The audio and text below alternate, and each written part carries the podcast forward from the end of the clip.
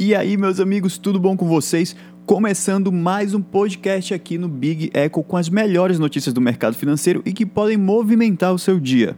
Hoje, dia 3 de julho de 2020, temos um feriado antecipado nos Estados Unidos, já que amanhã é o dia da independência.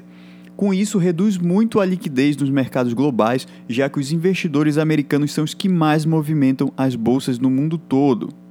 E com isso, nós não temos nenhum indicador importante nem nos Estados Unidos nem aqui no Brasil. E no dia de hoje, o Ibovespa está zerando perdas e está operando com leves altas e baixas nessa sexta-feira. Só que mais cedo a bolsa caía em meio à aceleração dos novos casos de coronavírus e à afirmação do governo chinês de que retaliará caso Estados Unidos e Reino Unido adotarem medidas contra a lei de segurança aprovada essa semana pelos chineses para conter os protestos em Hong Kong. Ou seja, temos que ficar de olho nesse conflito, mais um, né, entre China e Estados Unidos, agora envolvendo também o Reino Unido e ficar de olho também nos novos casos de coronavírus, principalmente nos Estados Unidos. Agora vamos falar de algumas notícias relevantes do mundo corporativo. A BK Brasil, que opera os restaurantes da marca Burger King e Popeyes aqui no Brasil, informou que aproximadamente 75% de suas lojas já estão em funcionamento. E na nota que ela soltou ontem, ela falou também que segue atentamente todas as recomendações municipais e federais no que diz respeito às condições de funcionamento das operações, tendo em vista o distanciamento social e medidas de higiene. Lembrando que a maioria dessas lojas estão concentradas em shoppings.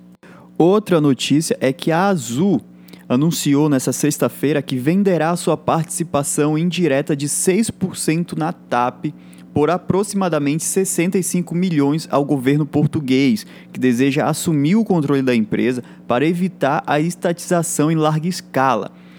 Além disso, além da venda da participação, o negócio elimina o direito de conversão do, dos bônus sêniores detidos pela Azul no montante correspondente a 90 milhões de euros e com vencimento em 2026. E a última, porém não menos importante notícia do mundo corporativo é que a XP e a JHSF firmam acordo para a construção da Vila XP no interior de São Paulo. O acordo é para a venda de uma área de até 500 mil metros quadrados no Parque Catarina, localizado lá em São Roque, aqui no interior de São Paulo.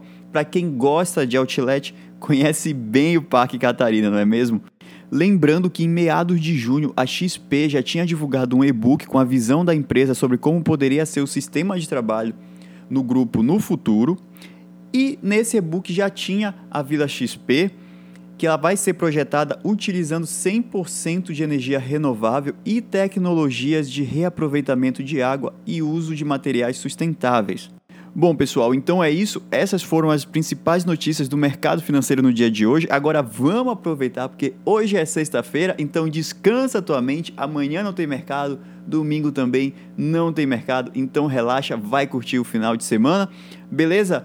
Até o próximo podcast. Abraço.